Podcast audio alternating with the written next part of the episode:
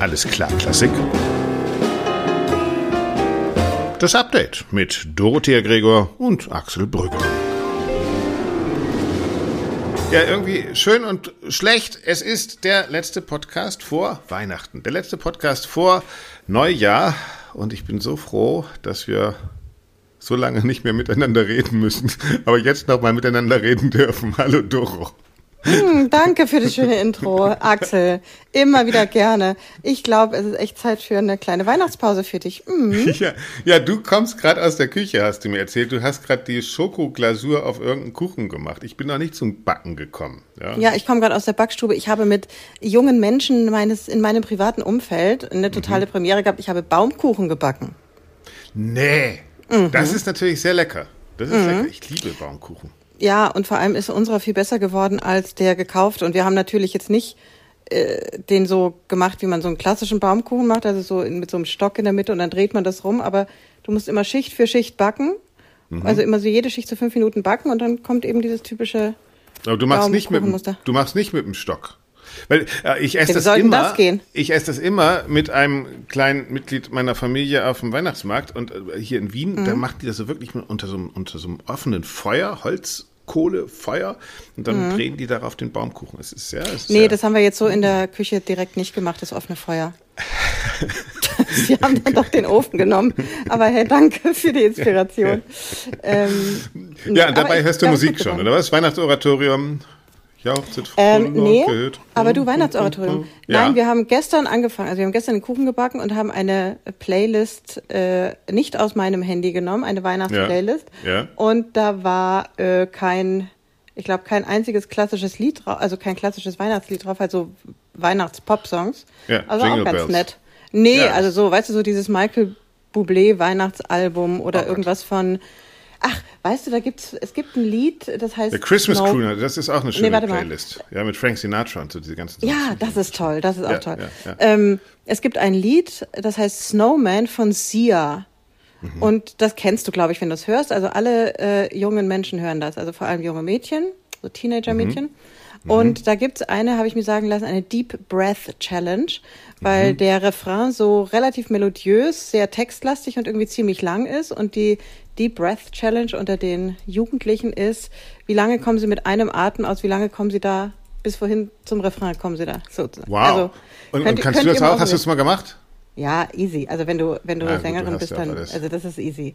Aber für so Kinder, die das irgendwie gar nicht können, finde ich eigentlich ganz süß und ganz lustig. Okay. Also ihr könnt mal Snowman hören und ähm, von Sia und ja, ist halt so ein, so ein netter Popsong und äh, mal gucken auf langen Autofahrten zu den Großeltern, wie lange jeder im Auto ja, den Refrain mitsingen kann. Ja. Dann kann man es auch unter ja. der, in der Badewanne schon mal üben, so unter das, äh, die Blasen hochlaufen lassen. Ja, genau. Ja. Äh, Aber ich habe mein erstes Weihnachtsoratorium auch schon hinter mir. Ach echt? Ähm, ich, Gesungen oder gehört? Nee, gehört, gehört. Okay. Äh, singen okay. selber tue ich das ja nicht mehr. Also ich habe Heiligabend in der Christmette machen wir zwar ein paar Sachen da draus, aber kein ganzes WO. Und ich habe äh, okay. das gehört, also anders, ich bin ja gerade in Hamburg ja. wieder und habe am Montag, vergangenen Montag, am 11. Dezember in der Leishalle das Weihnachtsoratorium von Bach gehört, äh, mit 15 Personen auf der Bühne in einem okay. Wohnzimmersetting, also leider nicht das Publikum, das war ganz normal bestuhlt, aber auf der Bühne waren Sessel, äh, Lampen, Sofas, äh, also richtig gemütlich. Schön, ja, okay. Und das Ensemble Resonanz hat das Weihnachtsoratorium, also Best-of-Kantaten 1 bis 6.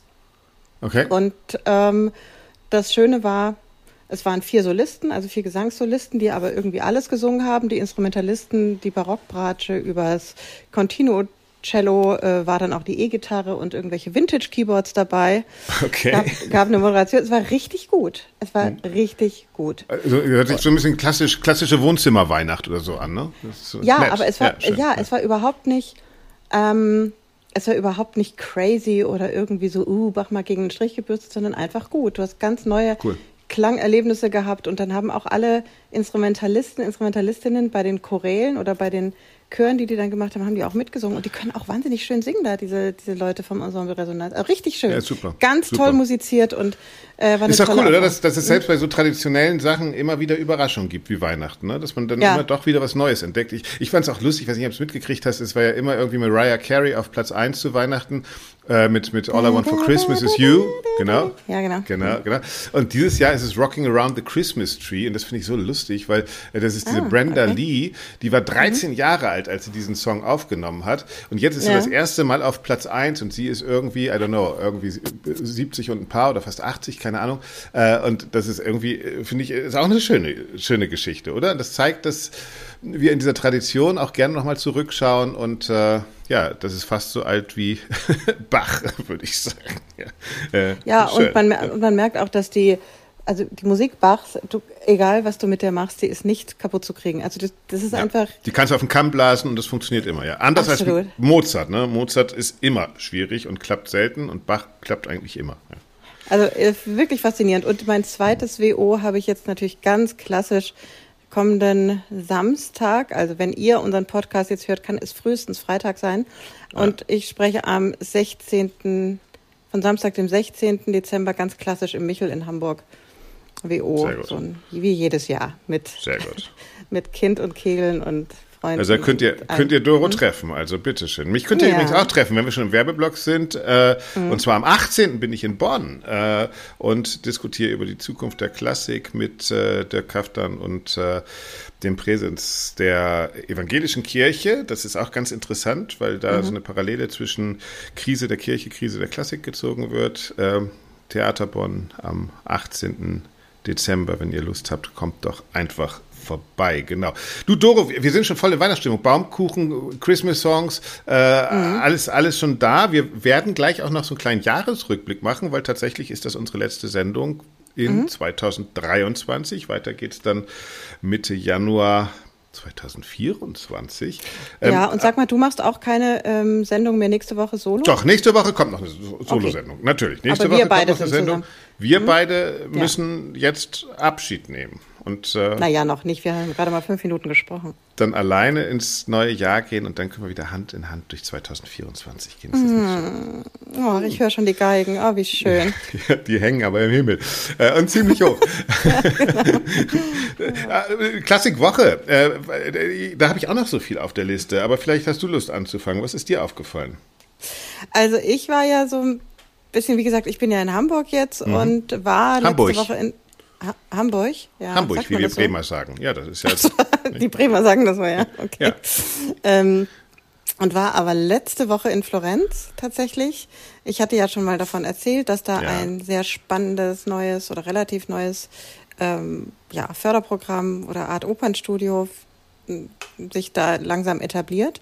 Ja. Und, ähm, das war sehr interessant auch zu sehen, äh, wie die Sänger sich entwickeln, wie, wohin sich dieses Programm entwickelt. Und da kann ich nur sagen, äh, wird es einige spannende Dinge in 2024 geben. Mhm. Und äh, jeder, der sich da mal äh, noch ein bisschen weiter belesen möchte, kann das jetzt schon mal tun. Im ja, wo, wo, wo, wo, mhm. wo, wo, was ist das? Wo gehen wir da hin? Was, was? Äh, da, wir können es in die Show Notes verlinken. Das heißt Masquerade Opera Com. In Florenz, okay. Genau, ich glaube, so heißt die Webseite. Aber ich gucke nochmal nach und wir und können das, das ja auch verlinken. sozusagen für junge Sängerinnen und Sänger, die genau auch aus aller Welt, die werden dort werden. Äh, genau, die kriegen, die werden dort ausgebildet oder ist es so eine, ich sag mal eine ein Übergang vom, äh, sagen wir mal zwischen Hochschule und und wirklichen Berufseinstieg, nochmal so ein so ein mhm. ich sag mal Intensivprogramm mit sehr vielen Coachings, mhm. aber auch mit äh, Partnerhäusern auf denen, bei denen sie dann in Produktion äh, eingesetzt werden, auf der Bühne stehen und okay. kriegen da auch ein monatliches Stipendium für ihren Lebensunterhalt und okay. Äh, ganz viele tolle äh, Coaching-Angebote und ja, und äh, so wird es soweit erstmal so unspektakulär, aber es werden schöne, wird sich schön entwickeln in den Super. nächsten zwei Jahren. Also da, ja. da gibt es schöne Ideen. Und da habe ich ähm, ja nicht nur interessante Sänger, also die kannte ich ja zum größten Teil schon, aber auch äh, sind da immer interessante Leute aus der Szene, aus der Branche. Und äh, mir ist dabei aufgefallen, wie wichtig es ist, ähm, sich innerhalb unserer Branche wirklich zu vernetzen. Also dass man nicht mhm. sagt, hier sind die Hochschulen, hier sind die Opernstudios, hier sind die äh, Theater, hier sind die Agenturen, hier ist wer auch immer, die Orchester, sondern dass man guckt, wie man diesen, dieser Transformation in dieser Branche gemeinsam begegnet, also wie man sich vernetzt. Und das ist, das, das finde ich eine unglaublich spannende Entwicklung äh, und, das, und, und, mhm. super wichtig. Mhm. Total interessant, dass du das sagst, weil ich war jetzt die letzten zwei Tage in München, weil ich habe mhm. jetzt, irgendwie wollte ich immer, ich habe da verschiedene Leute, die ich da treffen Wolltest wollte. schon immer mal nach München, ne? Komm, ja, genau. Äh, und äh, bin sogar beim Bayern-Fanshop, Achtung, vorbeigegangen. ja, äh, lebenslang grün-weiß. Äh, und äh, mhm. habe dann, hab dann versucht, eben Netzwerk, äh, einfach Leute zu treffen. Und ähm, das ist ganz interessant. Äh, ich habe äh, Moritz Eggert, natürlich Freund und Komponist, getroffen. Ich habe einen Produzenten, mit dem ich äh, den Wagner-Film gemacht habe, getroffen. Ich habe den Herausgeber von Crescendo getroffen. Ich war bei Lydia Grün, der Präsidentin der äh, Musikhochschule in äh, München. Ich habe einen Intendanten getroffen, der bald Intendant wird äh, in einem Orchester.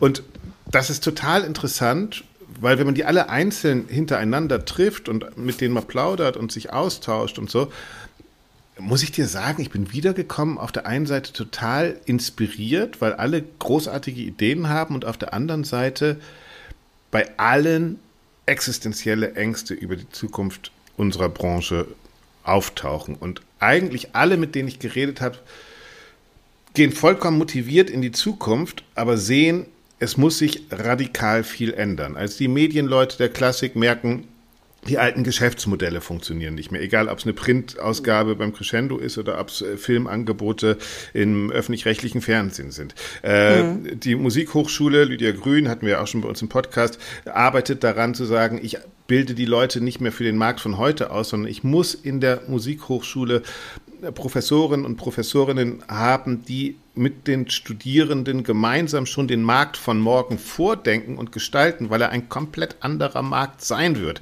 Sagt auch, das ist erstaunlich, wie viele Musikerinnen und Musiker sich jetzt auf Professorenstellen bewerben, weil sie wahrscheinlich aus Existenzangst hoffen, da noch irgendwie einen festen Halt zu haben. Dann Komponisten, Moritz Eggert, äh, der mir erzählt hat als Vorsitzender des Deutschen Komponistenverbandes, dass wahnsinnig viele Kollegen und Kolleginnen ihn anschreiben und sagen, ey, vom Verband könnt ihr uns irgendwie Aufträge besorgen, weil das natürlich in anderen Ländern, Italien, Frankreich, ist so ein Komponistenverband äh, institutionell und auch politisch verbandelt und, und, und kann so ein bisschen so hinter den Kulissen dafür sorgen. Das ist in Deutschland ein bisschen anders. Aber er sagt, es ist, es ist Wahnsinn, äh, dass gerade so diese, diese Mittelschicht von Komponierenden, die da durch Aufträge vor Ort leben, die aber das musikalische Leben auch in den Regionen total beleben, dass die jetzt wirklich existenzielle Probleme haben Und, und da habe ich diese vier, fünf, sechs Gespräche gehabt in 24 Stunden und fährst du nach Hause und das ist ein ganz komisches Gefühl, weil ich glaube, bei den Leuten, die ich getroffen habe, ist angekommen, ah, das funktioniert nicht mehr so, wie es immer funktioniert hat. Aber wir sind jetzt diejenigen, die den neuen Markt definieren können. Und das finde ich, äh, so enttäuschend es ist, dass wir kämpfen müssen und so anstrengend dieser Kampf natürlich auch für mich persönlich und für alle, die da drin sind, manchmal ist, so schön ist es, wenn man sich vernetzt, wie du gesagt hast, Leute zu treffen, die sagen, okay, wir nehmen das jetzt an und da, wo Lehrräume entstehen, die gucken wir uns an und die gestalten wir. Und das ist so der Geist, mit dem ich jetzt zurückgekommen bin und mit dem ich jetzt auch ein bisschen so in die Weihnachts- und Neujahrsferien gehe, um zu mhm. überlegen, hey, wohin geht der ganze Kram eigentlich? Ja? So, Aber hast du den Eindruck, ist es eher positiv oder, oder ist die Stimmung, die Gesamtstimmung eher positiv oder eher resigniert? Ich glaube, die, ich glaub, die Bestandaufnahme der Gegenwart ist sehr resignierend, weil die Leute tatsächlich jetzt so langsam merken, dass das, was wir hier die ganze Zeit schon erzählen, äh, Fakt ist. Ich fand es ganz interessant, äh, wir haben ja auch drüber äh, SMS zwischendurch, dass das, wie heißt das Zentrum für Teilhabeforschung oder wie heißen die? Die Institut auch bei für kulturelle Partner waren bei eurer, bei eurem äh, mhm, Die äh, haben beratend da mitgewirkt, genau. Genau, äh, Relevanzmonitor Kultur der, mhm. des Lismon Centers der Bertelsmann Stiftung. Ähm, die haben jetzt ja nochmal diese Berlin-Umfrage gemacht und auch für Berlin eigentlich das bestätigt, was ihr eh schon rausgefunden habt, dass mhm. es zwar ein Interesse für klassische Musik gibt, aber die Leute einfach nicht mehr kommen. Und vor allen Dingen, das, was Peter Gelb bei uns im Podcast auch schon gesagt hat, der Intendant der Metropolitan Opera, das größte Problem ist, dass die jungen Alten nicht nachkommen. Normalerweise war es eh so, dass die jungen oder die Mittelalten, die 40-Jährigen nie in den klassischen Konzerten waren, aber wenn die dann ein bisschen älter wurden, 45, 50, dann sind die wieder reingerutscht und sind die neuen Alten geworden. Und das Problem ist, dass die neuen Alten nicht mehr kommen. Ja, und mhm. Also lustig, dass du das gerade erwähnst, Axel. Ich hatte diese Woche, also ich, ich meine, du weißt ja, oder kurzer Rück, das sind ja schon fast beim Rückblick, aber wir hatten ja im Mai diesen unseren ersten Relevanzmonitor Kultur rausgegeben und ja. der hatte ein ganz tolles Medienecho äh, und nicht nur Medienecho, sondern auch eine Resonanz in der in der Zielgruppe, Absolut. also in, ja. in, der Fachzielgruppe. Übrigens und, der meistgehörte äh, Podcast äh, 2023 gewesen bei uns. Ah, okay. Ja, super. Schön.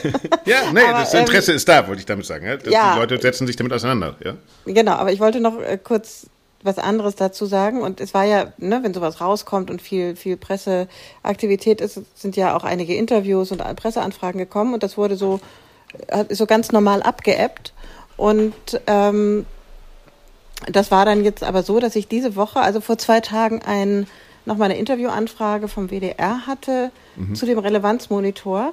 Und ganz nett, ein ganz nettes Gespräch. Und äh, da hat mich die Journalistin, mit der ich das gemacht habe, gefragt, ähm, ob ich denn Positivbeispiele hätte für äh, Theater und Institutionen, die sich schon auf den Weg machen und wo man schon sieht, dass die mhm. Dinge anders laufen. Also da war mhm. Der mhm. thematische Schwerpunkt in dem Themenblock war ähm, Jugendliche, also Kinder und Jugendliche mhm. und eben das nachwachsende Publikum, was du gerade sagst.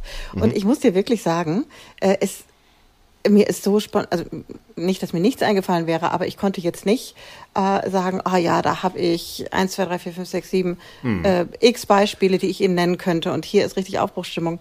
Wie ist das bei dir? Was würdest du sagen? Was ja, es ist interessant, weil das habe ich zum Beispiel mit dem zukünftigen Intendanten besprochen, der auch gesagt mhm. hat, ja, wie, wie kommen wir denn? Das, das Problem ist, in dem Moment, in dem man sowas auffropft, in dem man sagt, so jetzt müssen wir Nähe schaffen, jetzt müssen wir junges Publikum, und dann macht man ein so ein Projekt und dann haut man das dahin und kommt damit in die Zeitung, weil man irgendwie, weiß ich nicht, einen Rap-Song mit Kindern der Hauptschule Bielefeld aufgenommen hat oder sowas, ja. Aber das ist natürlich überhaupt gar kein nachhaltiges Arbeiten für, für äh, zukünftige Generationen, sondern das muss natürlich ein institutionalisiertes, langes Projekt sein. Wir sind, äh, also ich, ich bin dann auf die, auf die Arbeit zum Beispiel der Kammerphilharmonie in Bremen, die das schon seit Jahren übrigens machen, deren Heimat mhm. ist ja eine Gesamtschule irgendwie am Rande Bremens, in mhm. dem sogenannte die, Brennpunktschule, glaube ich auch, ne? Ja, genau, in dem die Probearbeit eines kann man schon sagen, Weltklasseorchesters ganz selbstverständlich parallel zu einem Schulalltag stattfindet und das sich sozusagen vermischt. Also die Präsenz der klassischen Musik ist einfach an der Schule gegeben. Ja? Mhm.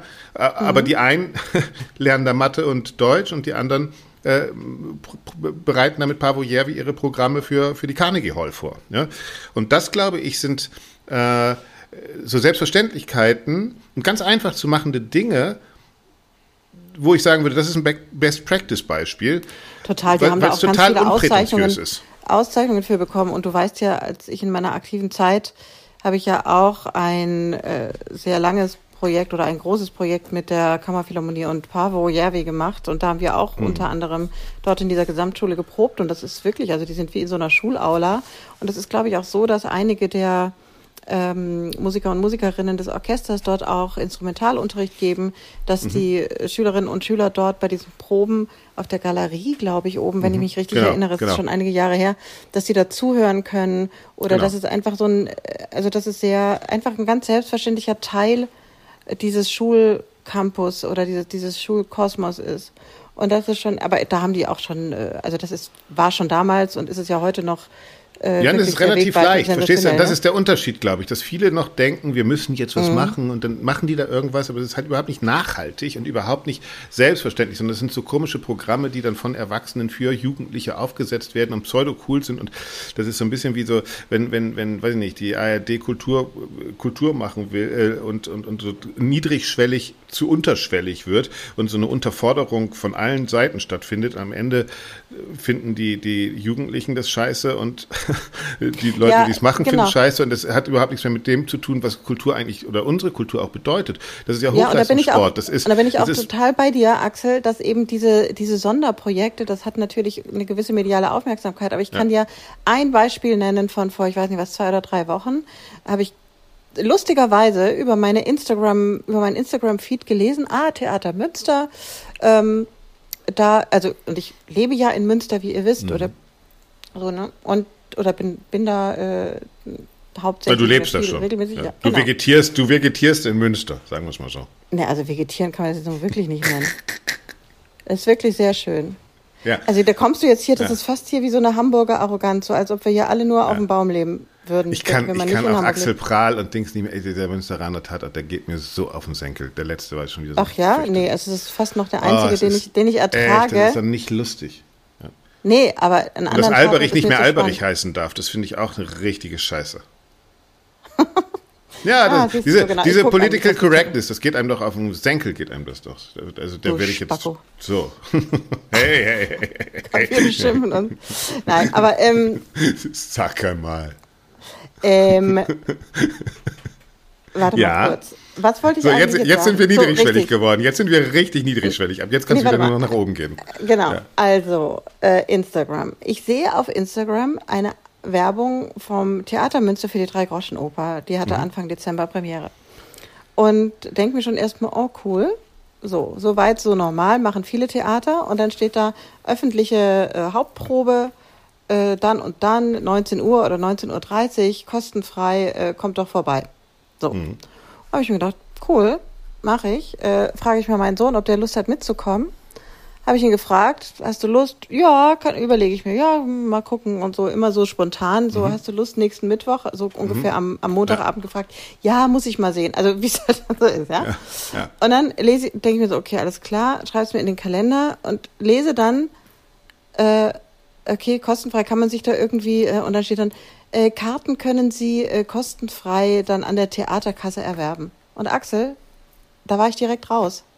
Ich habe gedacht, nee, ich möchte mich nicht um halb sieben irgendwie in so eine ömmelige Theaterkasse stellen. Ich möchte, wenn ich ja. sage, ja, das mache ich, online zwei äh, Tickets bestellen, ja. die aufs Handy kriegen oder per E-Mail ja. und dann möchte ich da reingehen und ich möchte, verstehst du, was ich meine? Ich glaube, das habe ich letztes Mal schon erzählt, ne? Äh, Karten für Familienaufführung Hänsel und Gretel Theater Oldenburg, bis ich da äh, durch zwölf verschiedene Zahlungssysteme und einen Kartenanbieter über die Homepage da, da und Axel, ich spreche von einer Probe, wollen, ja? eine da öffentliche Probe, ja? wollen, ja. Ja, ja, ja genau. genau.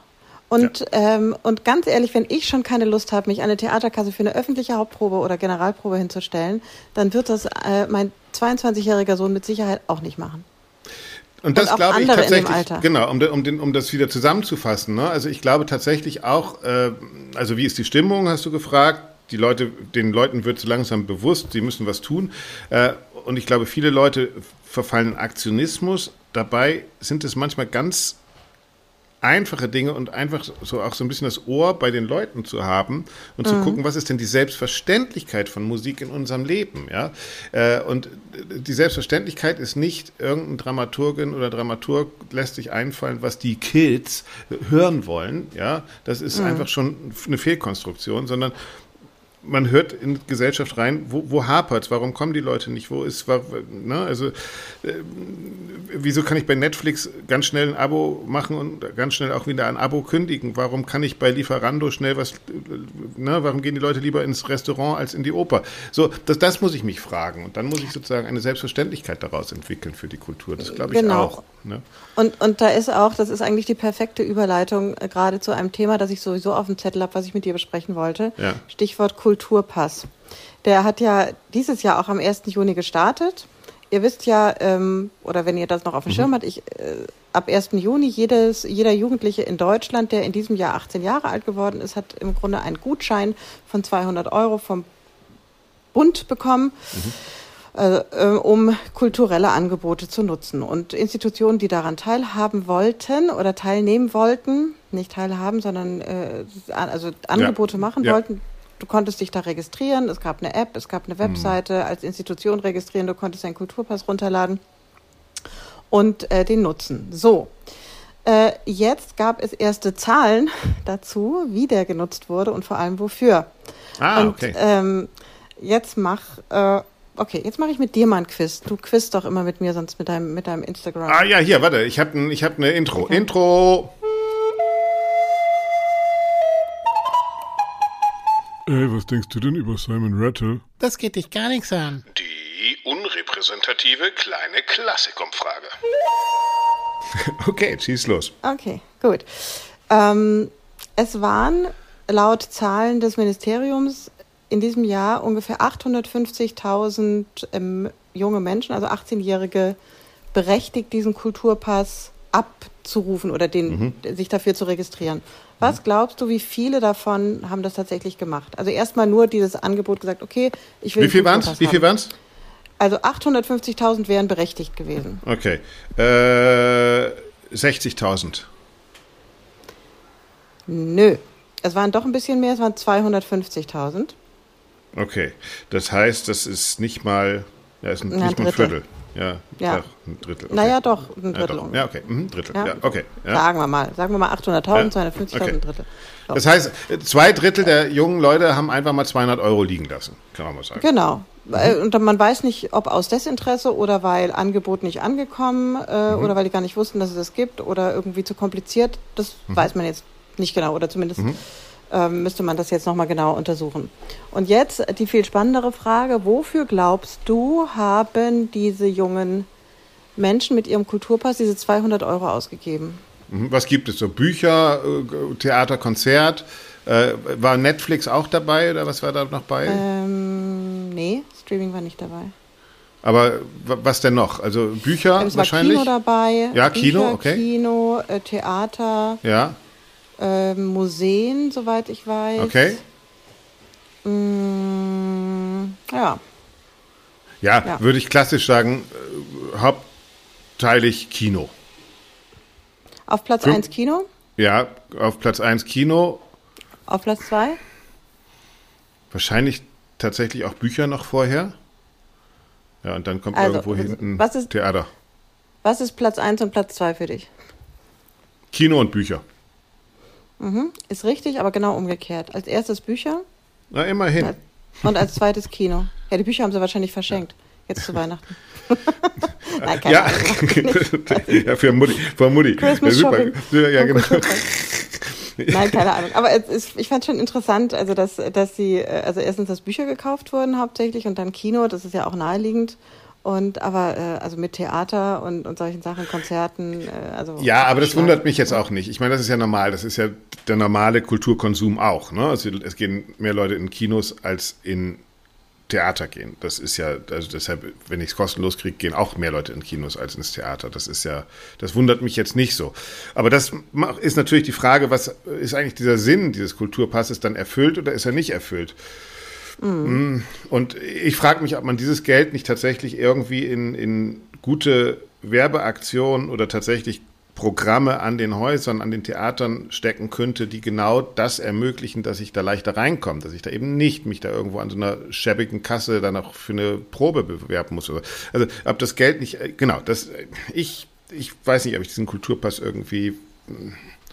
Ja. Aber das ist ja ein anderer Ansatz. Also das war ja das erste Mal, dass nicht das Angebot gefördert wurde, so wie du ja. das jetzt gesagt hast, ja. sondern die Nachfrage gefördert mhm. wurde. Und das ist jetzt äh, zumindest was die Theater betrifft, glaube ich, könnte man das nicht als erfolgreich werten. Ja. Ähm, zumal ja auch wirklich die, der Großteil der Berechtigten das überhaupt gar nicht äh, wahrnimmt oder wahrgenommen ja. hat. Welchen ja. Auch immer. Ja. Also ich glaube, da könnte man nachbessern. Ich fand es auf jeden Fall ein ganz interessantes erstes Ergebnis äh, von diesem viel diskutierten Kulturpass. Von der Idee her finde ich es gut. Ich glaube, ich hatte es damals, als das aktuell äh, kam, am 1. Juni schon gesagt, dass ich, ähm, wenn ich mit jungen Menschen im besagten Alter gesprochen habe, die ja äh, durchaus ja, zahlreich in meinem Umfeld vertreten sind, da sagen mhm. die alle immer, ja, ist schon cool, wenn man das mit 18 kriegt, aber es ist doch noch viel cooler, weil ich gehe doch da nicht alleine hin. Warum soll ich ins Theater? Ich will da einen mhm. Freund, eine Freundin mitnehmen können oder äh, jemanden mit einladen können auf diese ja. äh, so, ne? Und mhm. das ist auch so, das ist auch, wäre auch eine kleine Stellschraube und dann, und ne, warum nicht jemand, das dann sagt 18 bis 20? Mhm. Äh, oder äh, wie gesagt, meinetwegen nur 18-Jährige und ähm, wenn du ein Ticket kaufst, kriegt äh, ja. deine Begleitung eins umsonst oder irgendwie ja. so. Also wo man, wo man ja. sagt, kommt mal und guckt euch das an. Und, und da, ähm, da bin ich gespannt, was sich da tut und ich hoffe einiges, äh, weil ich aus meiner Sicht kann das doch echt nicht so schwer sein, oder? Ja, nochmal, ich glaube, es geht tatsächlich, jetzt egal ob dieses Kulturticket oder nicht, es geht um diese Selbstverständlichkeit vor Ort. Es geht gar nicht um aufgesetzte äh, große Konzepte, sondern es geht darum, dass Kulturschaffende wieder irgendwie, dass, dass die Menschen da draußen uns nicht eklig sind, sondern dass wir, dass wir Teil von denen sind, ja, dass wir begreifen, mhm. wir und die, also es gibt eben, also wir und die sind sozusagen gleich. Und das ist, das ist, glaube ich, abhanden gekommen. Das ist bei den, wie Peter Gelb sagt, bei den äh, Triple-Milliardären äh, weggegangen, weil die spenden jetzt lieber direkt irgendwie äh, Impfstoffe für Afrika und sehen nicht mehr ein, warum soll ich eigentlich eine Metropolitan Opera, diese Kultur, diesen Umweg eines Diskurses, eines gesellschaftlichen Diskurses über die Opernbühne finanzieren, ja. Und diese, diese Sinnhaftigkeit äh, und die Selbstverständlichkeit der Kultur verschwindet aus unserer Realität. Und ich glaube, da müssen wir und alle Institutionen irgendwie darauf hinarbeiten. Das ist übrigens, führt mich zu meinem nächsten Thema. Äh, mhm. In meinem letzten Newsletter habe ich einfach nur so aufgenommen, weil ich es von mehreren Leuten auch gehört habe, das Theater Kassel, unser, unser, unser Theater Kassel, wo wir gesagt haben von Florian Lutz, dem Intendanten und Regisseur, die Carmen wollten wir immer noch zusammen angucken und uns in unterschiedliche, das ist diese Carmen auf der 360-Grad-Bühne, äh, wo man sich da mhm. reinsetzen kann in unterschiedliche Ambientes und das aus unterschiedlichen Perspektiven sehen kann. Super Geschichte, haben wir auch nicht mehr geschafft. Dieses Jahr kommt auf die 2024-Liste, dass wir beiden da hingehen. Aber da gab es halt jetzt Knirsch und Knatsch, weil äh, die Stadt Kassel sucht einen neuen GMD, eine neue Generalmusikdirektorin, was auch immer. Äh, und das Orchester fühlt sich nicht mitgenommen und hat Angst, dass mit einer Stimme im äh, in der Findungskommission, genauso wie der Intendant, äh, man sozusagen überstimmt werden kann und gegen den Willen des Orchesters ein, ein GMD installiert werden kann. Äh, dann gab es noch so einen komischen Vorfall, dass ein Orchestermusiker einem der Kandidaten nach einem Vordirigat äh, gesagt hat, ja, es stimmt schon, das wird dich wahrscheinlich nicht in die nächste Runde mitnehmen und der Kandidat dann gesagt hat, äh, da gehe ich, dann, dann steige ich lieber aus. Äh, daraufhin hat er eine Abmahnung gekriegt, dieser Musiker. Es gab noch drei andere Verwarnungen an Musikerinnen und Musiker durch die Intendanz. Und alles ist ein Kladderadatsch und ein großer Streit gewesen. Äh, dann hat sich, haben sich Ex GMDs, Patrick Ringborg, Markus Bosch von der, General, äh, von der äh, Konferenz der Generalmusikdirektoren und natürlich unsere Freunde äh, Herr Mertens von Unisono eingemischt und sagen, das kann nicht sein, dass äh, GMDs ohne Zustimmung des Orchesters. Äh, ich habe dann mit Florian Lutz telefoniert, der gesagt hat, das war doch alles ganz anders. Aber was man sieht, ist, aus eigentlich einem Nichtsgrund wird ein gigantisches Kommunikationsproblem wo jetzt die Intendant sagt, wir schreiben aber Briefe aus dem Ensemble, dass wir doch gemocht werden und das Orchester sagt, aber es ist trotzdem blöd und plötzlich hast du einen Knatsch am Haus äh, und eigentlich ist das sozusagen, keiner weiß mehr, woher das kommt und nach außen wirkt all das wie, sag mal, habt ihr nicht irgendwie andere Probleme, Leute? Ja, äh, und das finde ich ein total spannendes Phänomen für die Selbstreferenzialität von Theater. Ja, äh, weil das da draußen kein Mensch mehr nachvollziehen kann und weil da ganz einfache Mechanismen von Miteinander irgendwie nicht mehr funktionieren. Äh, das passiert natürlich in jedem Betrieb, wirst du jetzt sagen. Äh, mhm, stimmt, aber gerade in einem staatlich mhm. unterstützten, staatlich geförderten Betrieb und gerade in einem Kulturbetrieb, wo doch gerade auch die Streitkultur kultiviert werden sollte, sind, finde ich, solche Bilder nach außen einfach desaströs. Ja, also das, ich weiß, ich habe jetzt dir zugehört, ich habe das natürlich in deinem Newsletter kurz gesehen und überflogen und habe mir schon gedacht, so, äh, wen interessiert das außer die Leute in Kassel, die dort beteiligt ja. sind? Genau. Ähm, also wo ist die News in dem Newsletter diesbezüglich, außer dass ich irgendwie, ja, also weißt du, außer dass ich halt jemand. Na, die News ist, finde ich schon, dass, dass man irgendwie doch sowohl von Seiten des Orchesters als auch von Seiten der Intendanz Wege finden muss, das ist ja nicht ein Einzelfall, Kassel, ja, die, wo, wo es ein Miteinander gibt, wo es nicht gleich mit E-Mails, mit Drohung, mit Verwarnung, mit, äh, mit Abmahnung, mhm. das, das, jeder, normale Intendant würde dir sagen, ja, natürlich ist das schwierig mit Orchestern und wir haben das auch, aber das müssen wir miteinander regeln. Irgendwie muss man doch da Lösungen finden. Und ich finde das, ich finde es schon nach außen desaströs, wenn so ein Bild entsteht. Ja, das ist halt auch, das, das klingt für mich alles einfach wie ein, äh, wie, eine, wie ein interner Konflikt, der, der gut begleitet da gelöst werden könnte, möglicherweise, ohne mhm. dass das jetzt groß an die große Glocke gehängt genau. wird, dass man jetzt denkt, so, uh, Kassel, da ist aber richtig ähm, Druck auf dem Kessel, da liegen die Nerven blank und so. Und keiner weiß dann, der eine sagt das, der andere sagt, nein, stimmt nicht, war ganz anders. Das ist. Äh, ja, aber es ist auch ein Teil der Intendanz. Also ich habe das ja auch mitgekriegt, nachdem ich berichtet habe und vielleicht ein bisschen auf windschief, kommt da von drei Leuten aus Kassel Mails mit, wo man denkt, ja, aber das ist doch keine Basis, einen so anzuschreiben, um, um, um Konflikte zu lösen. Da bin ich dann auch gleich auf 180 und da kann man sich so richtig vorstellen, wie sowas explodiert. Und also mir geht es darum, Führungsqualität muss auch in einem Kulturbetrieb sein. Ich kann einen Kulturbetrieb nicht nur von der Kunst und von der Kultur ausdenken, sondern ich bin einfach auch einem Orchester mit 70, 80, 90, 120 Leuten gegenüber verpflichtet und äh, muss da sozusagen durch Managementqualitäten und Taktik diese Leute auch alle mitnehmen. Und wenn ich das nicht schaffe, dann habe ich einen großen Teil meines Jobs verfehlt. Ja, mhm. ja das ist so dieses im Grunde dieses Personalthema an den ja. Theatern. Da habe ich das Gefühl, in diesem Jahr ähm, einiges dazu gelesen zu haben oder einige Bemühungen bemerkt zu haben, ähm, Personalabteilungen aufzubauen, neu auszurichten. Ähm, also ich glaube, da gibt es einen Bewusstseinswandel, der langsam, ähm, langsam auch ja, da um sich greift. Ja. ja, langsam, klar, es ist immer langsam, es ist ein Prozess und und wir haben ja nicht wie in Österreich irgendwie sieben Theater so ungefähr, sondern halt, weiß nicht, 150. Ja, 120, ja. Hm. ja ähm, 150 Theater, ja. Hm.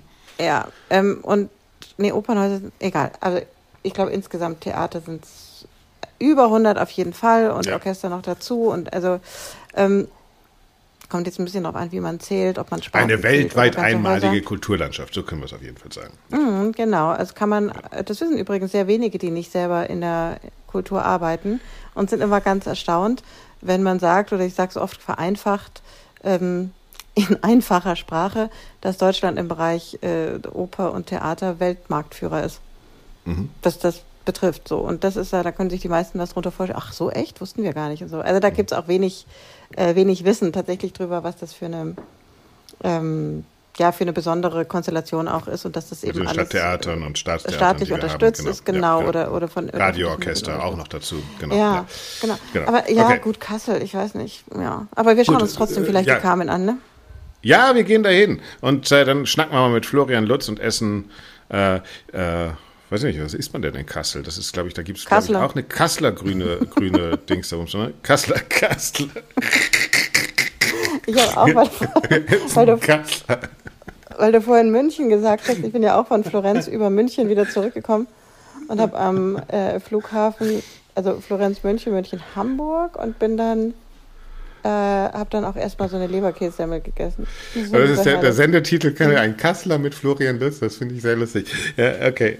Komm, weg, weg aus Kassel. Äh, müssen wir noch was besprechen? Justus Franz und Sarah Wagenknecht ist uns äh, oh, nee. nach unserem Dings, das lassen wir einfach liegen, weil über dieses Stöckchen springen wir jetzt nicht, da sind schon so viele gesprungen, oder? Das äh, haben oh, nee, wir einfach als Nee, ja, komm, wir machen, jetzt, wir, machen mal, wir machen mal Ausblick auf 2024. Gut. Wir hatten jetzt ja schon gesagt, ähm, Lass uns doch erst ähm, Rückblick machen. Bitte erst noch Rückblick machen. Erst Rückblick, dann Ausblick. Das okay, ist Axel, logisch. Dann machen wir erst Rückblick. Okay. Was war, was war für dich, fangen wir mit dem schlechtesten an, damit wir es hinter haben. Was war für dich die äh, größte Enttäuschung letztes Jahr, dieses Jahr, also 2023? Die größte Enttäuschung. Meinst du das jetzt nee, überhaupt sowas? oder privat? ähm, Na, as you like. Polit politisch oder sexuell? Ähm, Doro. Ähm, ja, ähm, boah, weiß ich nicht. Weiß nicht. Du bist nicht enttäuscht worden, das ist ja auch was Schönes. Naja, ja, bestimmt, aber, aber sowas merke ich mir dann nicht. Also ich, nee, also nichts Nachhaltiges, okay. nichts, was mich nachhaltig schlimm enttäuscht hätte. Und wenn du dann mal das Wort Enttäuschung nimmst, dann ist ja. es ja eine Enttäuschung, was ja wieder was Enttäuschend. Ja. ja. Also ich, ich naja. muss sagen, bei ja, mir ist es tatsächlich, ich kann das, ich, mhm. bei mir ist es tatsächlich äh, persönlich unberuflich. Also ich finde schon die Reaktion des Südwestrundfunksorchesters und von Frau Hane auf äh, meine Arbeit zu Theodor Korenzis, äh, das fand ich schon sehr enttäuschend, auch was sozusagen die Rolle des äh, öffentlich-rechtlichen Rundfunks betrifft. Äh, das fand ich enttäuschend. Und was ich auch enttäuschend finde, ist, dass dieses ganze Jahr 2023 für mich schon ein Klassikabbaujahr in den Medien war, ja. Also egal ob beim Bayerischen Rundfunk, bei äh, der Zusammenlegung der ARD-Programme abends und so weiter und so fort. Man hat 2023 im Hintergrund schon wahnsinnig viel Klassikplattformen im medialen Bereich abgeholzt. Und die werden auch erstmal so nicht zurückkommen. Und wir werden, glaube ich, an dieses Jahr noch zurückdenken als, wow, da ist ganz schön was abhanden gekommen, was so nicht mehr wiederkommen wird. Ich glaube, das wird uns erst vielleicht nächstes, übernächstes oder über, übernächstes Jahr bewusst, was hinter, hinter den Kulissen da und war das für dich ein gutes Jahr insgesamt, wenn du es jetzt einmal so. Nein, nein, das war, das war, nochmal, das war für mich. Nein, für das dich Jahr, war das ein gutes Jahr? Ne, erstmal für die Kultur, finde ich, war es das Jahr, in dem die Lehrräume geschaffen wurden, von denen wir am Anfang geredet haben. Also es wurde wirklich gekürzt, gekürzt, gekürzt. Ich glaube, es geht auch nächstes Jahr und übernächstes Jahr noch weiter. Und dann wird es perspektivisch darum gehen, diese Lehrräume wieder neu zu füllen mit anderen Inhalten. Für mich persönlich war das ein sehr anstrengendes Jahr, muss ich sagen. Also ich habe mich, äh, habe sehr viel gekämpft, wie ich denke, für die Gerechtigkeit und die guten Sachen. Das denkt aber natürlich jeder von sich. Äh, bin auf sehr viel Gegenwind gestoßen, das mich sehr ermüdet hat. Habe versucht, diese Diskussion immer auszufechten. Nee, es war ein anstrengendes Jahr. Aber am Ende des Jahres gucke ich schon zurück und sage, doch, genau diese Kämpfe lohnen sich auch, weil das die Saat für das ist, wo ich hoffe, dass die Kultur und die klassische Musik hinkommen. Also von daher anstrengend, aber mit großer Perspektive für, für das, was kommt. So würde ich das sagen. Wie würdest du es für sich sagen? Ähm, für mich war das Jahr 2023 ein äh, sehr erfolgreiches Jahr. Ich habe das Gefühl, dass alles, was ich angepackt habe oder was ich natürlich nicht alleine, sondern mit vielen anderen Menschen zusammen ähm, auf die Beine gestellt habe, erfolgreich war und, und gut gelaufen ist. Ähm, es war dabei ein sehr arbeitsreiches Jahr, das muss ich sagen, und natürlich dadurch durch diesen Workload auch anstrengend. Ansonsten wäre ich jetzt nicht im Grunde schon äh, Mitte Dezember irgendwie am Baumkuchen backen, ne? Irgendwie vormittags um elf. Aber ähm, deswegen, wie gesagt, also ich habe ich ein bisschen vorgezogene mhm. Weihnachtspause, um da, um da das, äh, um da nicht bis zum Anschlag so viel zu arbeiten. Ähm, mhm. Insgesamt, da bist du eine positive Ausnahme, glaube ich. Ich glaube tatsächlich, dass dieses Jahr für viele, gerade freischaffende Künstlerinnen und Künstler auch ein, Nein, ich bin ein, ja kein freischaffender nein, Künstler. Ich sag, deshalb meine ich ja, deshalb sage ich das ja, da, da seid ihr die Ausnahme. Also ich glaube, für viele da ist das ist es dieses Jahr, glaube ich, ein sehr schwieriges Jahr gewesen, weil man nach naja, Corona... Naja, klar, es gab auch schwierige Momente und schwierige Phasen ja. und schwierige Entscheidungen zu treffen und mitzutragen und so weiter. Das weißt du ja auch, ohne das jetzt hier ähm, aus, auszuführen. Aber alles in allem hatte ich das Gefühl, dass, ähm, also angefangen natürlich Anfang des Jahres ähm, mit diesem Relevanzmonitor, von dem wir schon gesprochen haben, der ist super erfolgreich gewesen. Dann haben wir unsere Podcast-Zusammenarbeit verlängert, ähm, haben unseren Vertrag verlängert. Also es wird auch nächstes Jahr mit dem Podcast weitergehen. Dann hatten wir einen ganz tollen Meisterkurs, der wirklich super erfolgreich war, wo du ja auch Teil davon warst, hast du ja mitbekommen. Ähm, was, was dann letzten Endes, wo wir auch dieses Quäntchen Glück hatten, dann gibt es viele ähm, neue Anbahnungen von Kooperationen mhm. mit externen Partnern, die sich erst im nächsten Jahr zeigen werden ähm, wo ich aber das Gefühl habe, da passieren Dinge ja. und es kommen Sachen auf die. Also ich bin nicht. Ja, sehr gut. Ähm, nee, du bist schon, du bist, glaube ich, tatsächlich. Ja, ja das, nee, das ist auch gut so. Das ist ja diese Institution und gerade sowas wie Stiftungen sind ja auch dazu da, dann eine, eine Branche, die ich empfunden, tatsächlich gerade in der Krise empfinde, wieder rauszuziehen und Visionen zu schaffen. Also es ist auch mit Lydia Grün, ne, die auch sagt, so eine Institution wie eine Musikhochschule ist natürlich dafür da, Zukunft vorzudenken. Und das können aber, glaube ich, gerade viele Künstlerinnen und Künstler, die um ihre Existenz kämpfen, die merken, dass äh, einfach Engagements wegbrechen, dass ganze Ensembles mhm. verkleinert werden, dass Zeitungen abgeschafft werden, dass die sich auflösen äh, oder bankrott gehen. Also das, da, da, da draußen findet gerade ein Kahlschlag statt. Das muss man einfach, das muss man einfach von, wenn man auf die Branche guckt, konstatieren. Und umso wichtiger ist es natürlich, dass es Institutionen gibt und auch Einzelleute gibt, äh, die Visionen und äh, Möglichkeiten für die Zukunft äh, entwickeln. Ja, also das, das ist klar. Also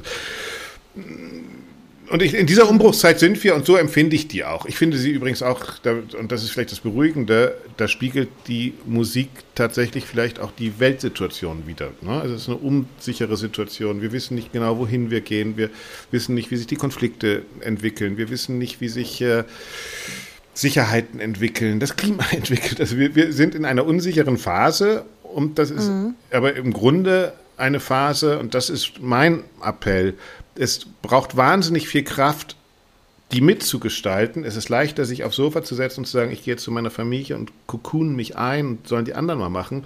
Weil wenn die anderen machen, dann gibt man halt ab, ja. Und wir sehen in Amerika oder in Ungarn oder ich weiß nicht wo, wer dann die anderen sind, die sich diese Schwäche und diese Welt dann auch nehmen und auch die Welt der Kultur. Also wir müssen, auch wenn es schwierig ist, äh, mit mitgestalten. Ja, das ist unbequem. Auf jeden Fall. Und Auf jeden äh, Fall.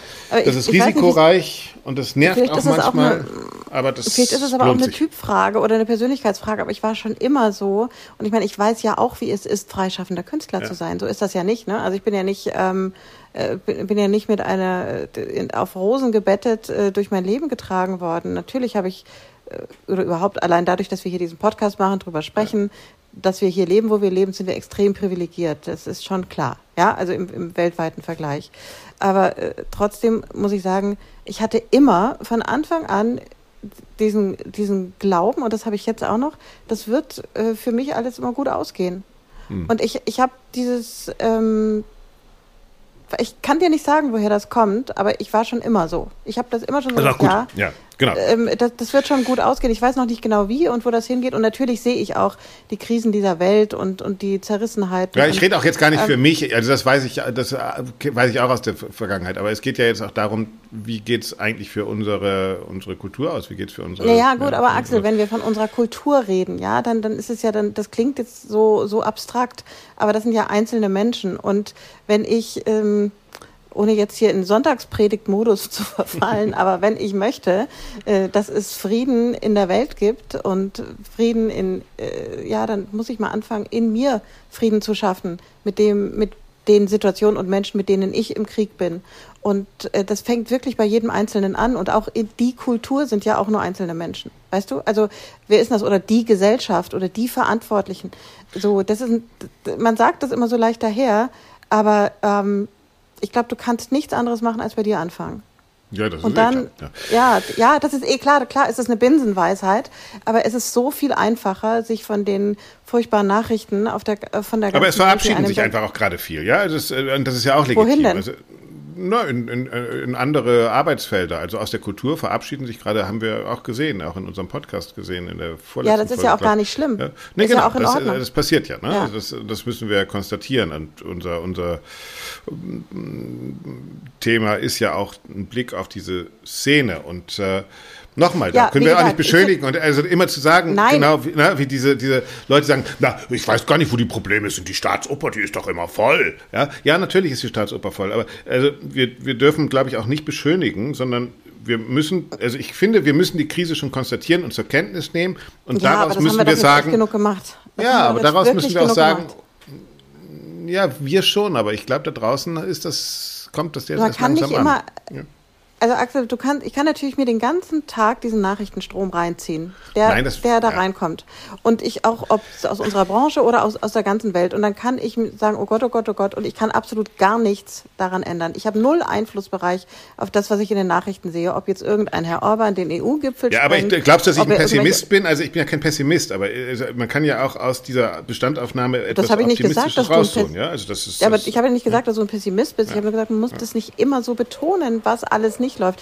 Missstände benennen ist okay, aber wäre trotzdem dafür, das wirklich wohl dosiert zu tun und sich da nicht so ähm, festzuhaken und, und das löst Angst aus.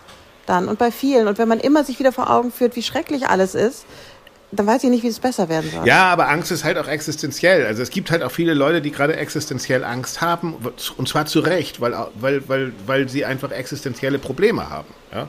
Also das, mhm, das gibt, das, ja. da, da, kann ich ja nicht sagen, oh ja, das ist doof, aber für mich läuft gerade gut. Ja? Nee, äh, das, nee, nee, nee, nee, nee, das sage ich auch ja. nicht. Aber es ist halt die Frage, wie gehe ich um mit der Angst?